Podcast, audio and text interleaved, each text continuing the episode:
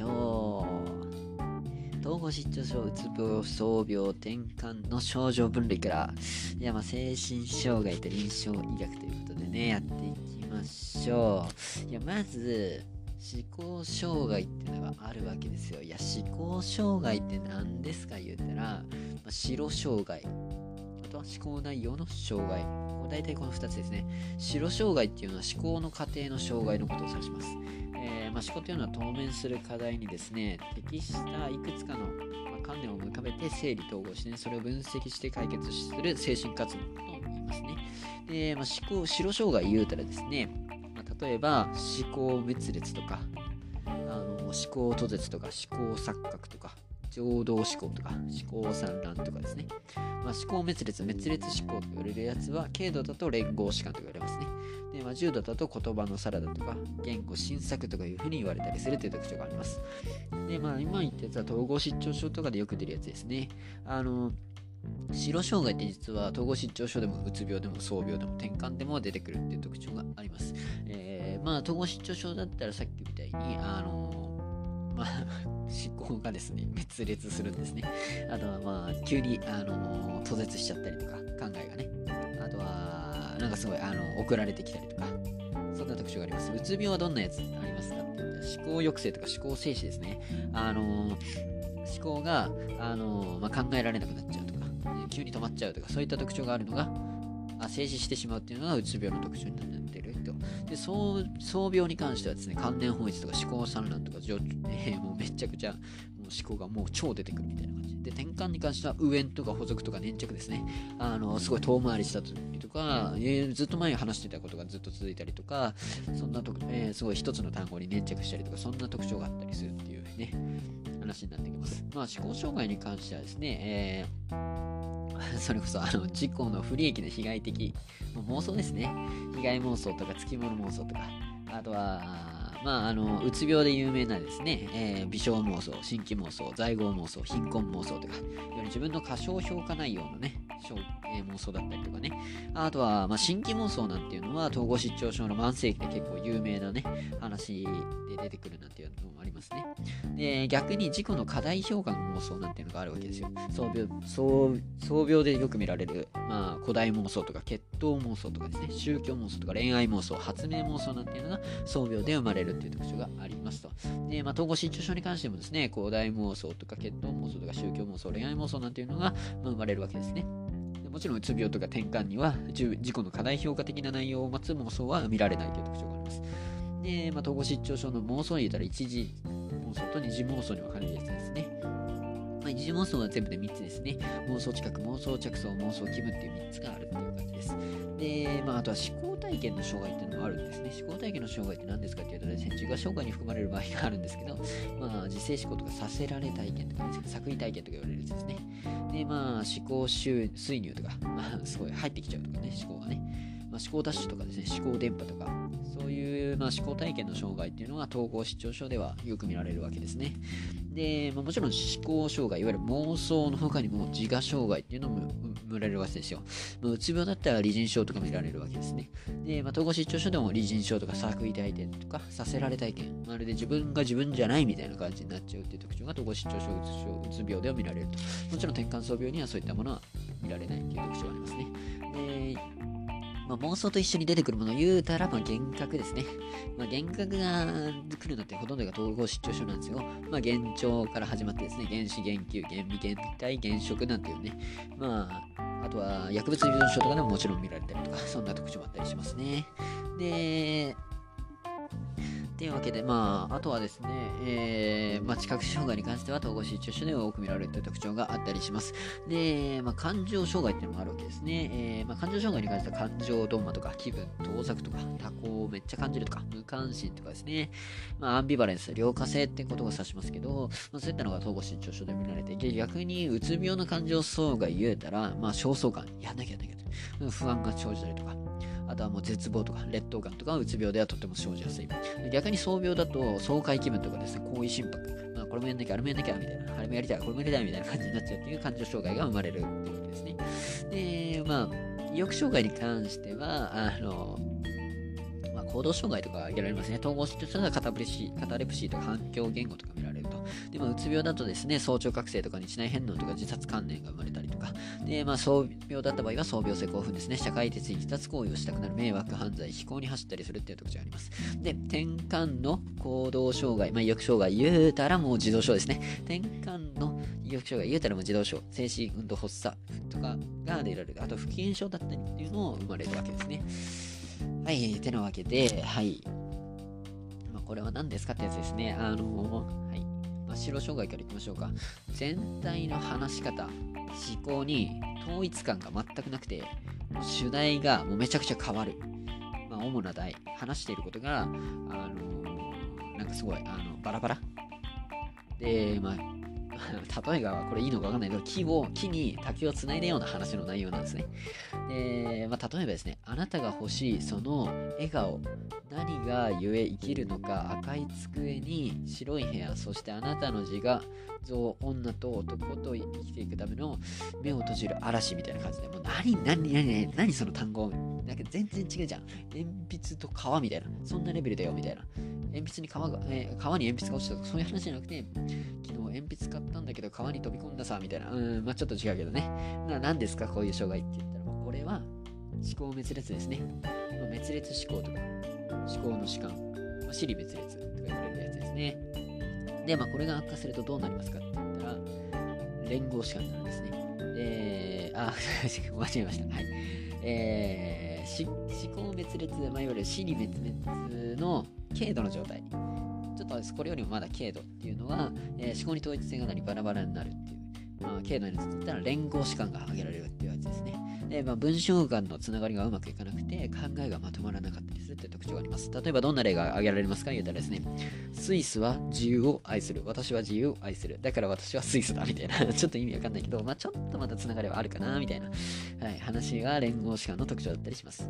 まあ、連合士官、思考滅裂。で、最後に来る、さらに悪化したやつが、思考滅裂が重度に進行した状態の、えー、やつが、まあ、言葉のサラダって言われるやつですね。えー、まあ、思考メスが重度に進行した状態で、無関係な単語が断片的に羅列されるという特徴があります。言葉がですね、サラダのように雑然と並べているだけで文脈が全くないっていうところから言葉のサラダっていう言葉が出ているっていう特徴ですね。で、まあ、例えばですね、心いるうちの、いでたる、います、ああ、できたらいいです、空、みたいな感じ。これを言葉のサラダって言ったりするらしいです。はい、次。本人だけにしかわからない言葉や文字を作る。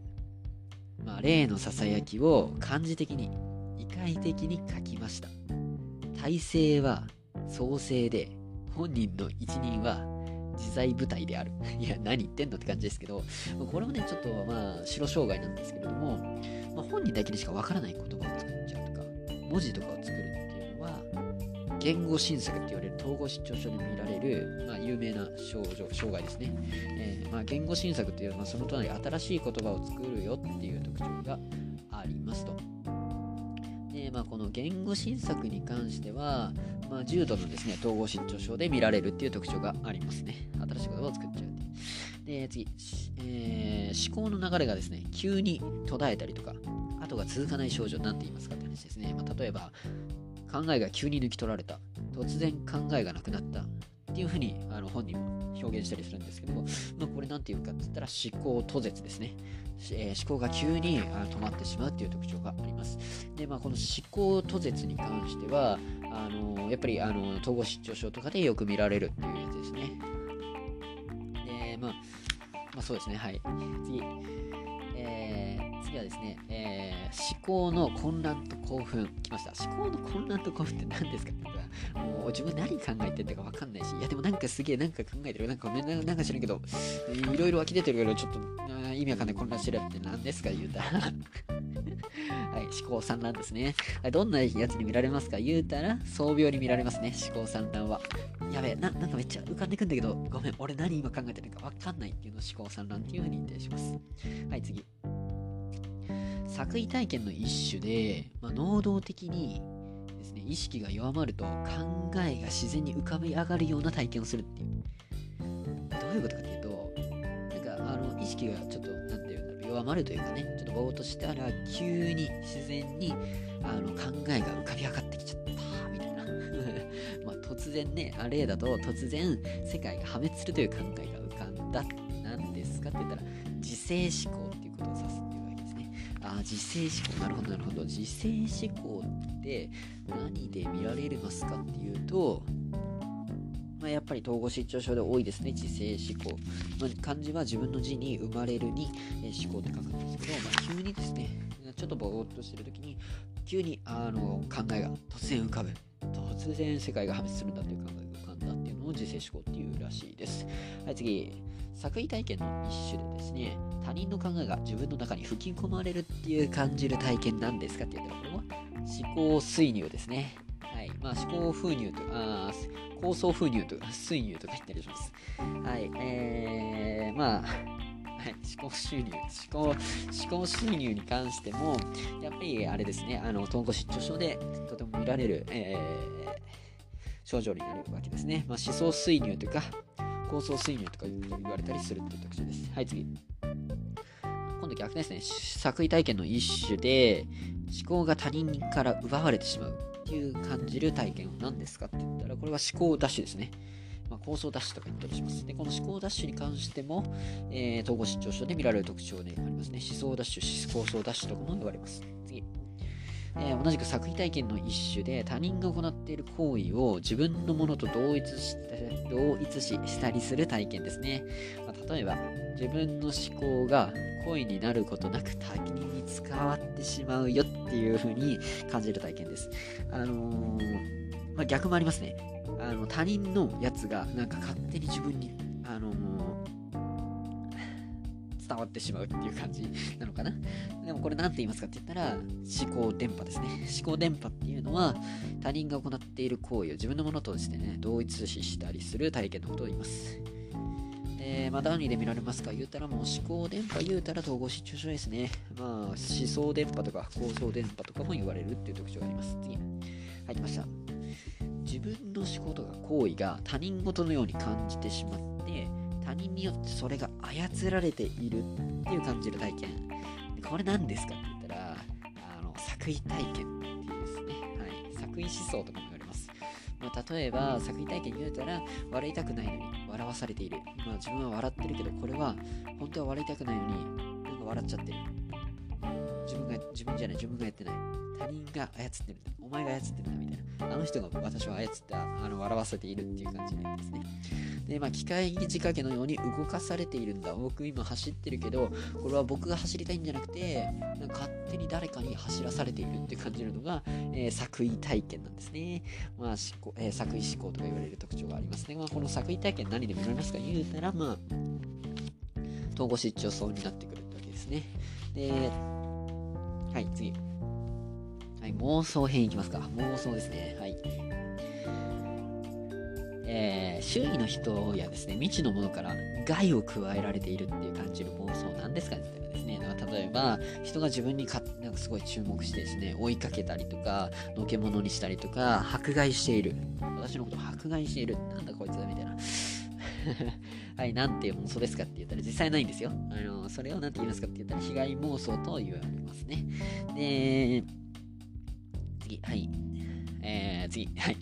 道路工事のためにですね、通行禁止は私は妨害するためだってですね、客観的には無関係な出来事をですね、自分に関係づける妄想は何ですかって言ったら、関係妄想ですね。あのー、まあ、それこそ、なんでここ今日に限って通行禁止になってるの？私への嫌がらせじゃないの？みたいな感じですね。私を妨害するために、ここ、交通工事して、あ道路工事してるんでしょう？みたいな。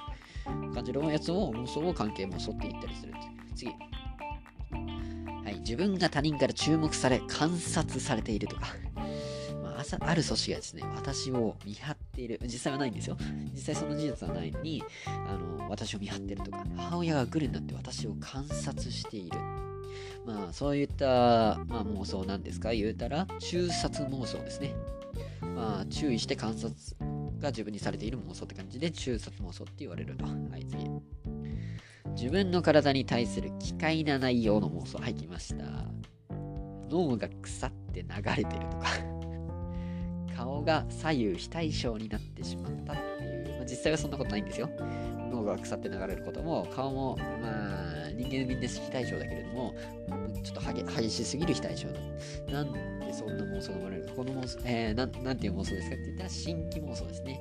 で、まあ、さっきも言った通り、被害妄想、関係妄想、えー、中殺妄想っていうのはですね、えー、まあ、もちろん、あのー、いろんな障害で出てくるんですけど、まあ、特に統合失調症で出てきますね。で、まあ、あまあそうね、統合失調症でよく見られるで、まあ、新規妄想に関して、先ほど言った通り、自分の体何かが悪い、まあ、ヒポコンってやつですね。脳が腐って流れてるとか、顔が左右下以上だって思い込んでしまうという新規妄想っていうのは、えー、うつ病でもよく見られたり、まあ、うつ病で特に見られますね。はい。まあ、あの統合失調症の慢性期でももちろん新規妄想出ますけど、主にうつ病で見られるっていう特徴があります。次。はい。自分を課題に強化する妄想があります。自分は全知全能の神である。はい。何ですかたら、古代妄想ですね。はい。古代妄想って言ったら、創病ですね。層に関係する創病で生まれるっていう特徴がありますと。まあ、もちろんですね、統合失調症でも古代妄想、もちろん出てきたりもしますね。はい、次。自分は天皇の子孫だとか、自分は高貴な生まれであるとか、うん自分はアメリカの大統領の子孫だよとか、まあ、そういったことを考える、まあ、確信するっていうのは何ですかと言ったら、これ血統妄想って言いますね。血統妄想は何で生まれますかと言ったら、いわゆる創病とかですね。まあ、もちろん、統合失調症でも生まれますっていう特徴があります。はい、次。相手の異性は自分を愛し、自分と結婚を望んでいると自分勝手に確信する妄想は何ですか？で、実際の相手はあれですよ。私のこと好きじゃ、好き好きなんて、まあ、ちっとも思ってないし、ちょっともそんな行動してないし、あの、本当に、あの、すれ違った時挨拶するだけなんだけどな、みたいな。うん。だけど、あのその一方的に、あの人は僕のことを愛している。すごい好いて好んでくれているっていう風に思ってしまうなんていう何度も妄想ですかって言ったら恋愛妄想になってくるんですね。で、まあ、恋愛妄想に関してはもちろん、えー、統合失調症とか、まあ、創病とかで確認することができますと。一時妄想ですね。一時妄想、さっき、さっきまで言った被害妄想、関係妄想、中殺妄想、死刑妄想、古代妄想、血統妄想、恋愛妄想っていうのは、まあ、ほとんどがですね、あの、心理的に了解できる。じゃあ了解できるんですね。あの、まあ、さ、実際にはありえねえだよ。ありえねえけど、まあまあまあ、でも、あのー100%可能性を否定するのは難しいかなっていう感じですね。まあ、例えば、本当にね、嫌がらせで道路工事を行った人、行った可能性もあるし、実際に迫害してるかもしれないし、まあ、脳が腐ってなることはないけど、まあ、顔がね、ちょっと被災症になっちゃったみたいなのもあるかもしれないけどね。まあまあまあまあまあ、まあ、頑張れば自分も全知全能の神になれるんじゃない？はい、わかんないけど。ワンチャンもしかしたら天皇子孫かもしれないしね。はい。で、まあ実際本当は愛してくれてるかもしれないみたいな、まあ、感じで、まああの、っき話した、いわゆる二次妄想って言われるですが、心理的に了解ができるんですね。で、一次妄想っていうのは、心理的にも絶対ドアが開いてって了解できないやつを、えー、一次妄想って言ったりします。まあ、3つありますね。何ですかって言ったら、妄想気分、妄想近く、妄想着想の3つがあるわけですね。はい。で、どんなやつですかって言ったらですね、まず、世界没落体験とか、周囲とか事故に対して、ただごとではない不気味な気分になる妄想。まあ、とにかく、世界がめっちゃおかしい。本当におかしいよ。変だよ。不気味だよ。もうすべての出来事なんか意味がある。何か絶対起こる。これはやばい。もうな、なんか起こるよ。なんかみたいな。やばいよ。もう世界がね、多分おかしくなっちゃう。何ですかって言ったら妄想気分ですね。ただなんか起こりそうな気分であるような妄想をしちゃうっていう特徴で妄想気分が生まれるってわけです。まあ、妄想気分言うたらどんなので見られますか？言うたらもちろん統合失調症で大変見られるっていう特徴があるわけですね。まあ、一次妄想に関してはですね、まあ、ほとんどが統合失調症で見られるという特徴があったりします。次。実際に知覚した対象について異常な意味付けをすると。で、そば、例えばですね、そばを通り過ぎた男の目がめちゃくちゃ鋭かった。あいつきっと探偵だな、みたいな。で、あの、他にはですね、そばを通って、さっきすれ違った犬がですね、機械仕掛けのゴムのような犬だった。まあ、きっと催眠術をかけているんじゃ、いられる、いるんじゃないかっていうふうに、まあ、確信する。っていうやつですね。あとは、あの犬が僕の足を舐めた。きっと僕の足は腐ってしまう30、30時間以内に腐ってしまうとか、そういったあのちょっとあの実際に知覚した、まあ、対象に対してですね、ちょっとおかしな意味付けをするっていうのが、何ですか？言うたら妄想近くなるわけですね。次。えー、次、現実にそぐわない考えが突然浮かび、それを直感的に確信する、まあ、突然のひらめきっていうのは何ですかね言ったらですね、まあ、例えばあの、自分が世界を改革する使命を与えられた特別な人間であることが突然分かったとか、I am God の、あのなんかさっき、あのよくあの寝てたら、昨日寝てたら、すごい神の使いがあの夢の中に来て、君は救い主になる。なんとかだみたいな 言われるみたいな。まあ、あのー、聖書の中でありそうなやつですね。まあ、妄想着想って言ったりしますと。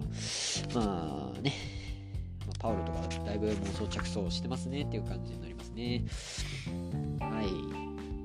はい、NEXT。統合失調症ですね。あ、これ後でやろうかな。ってなわけでお疲れ様です。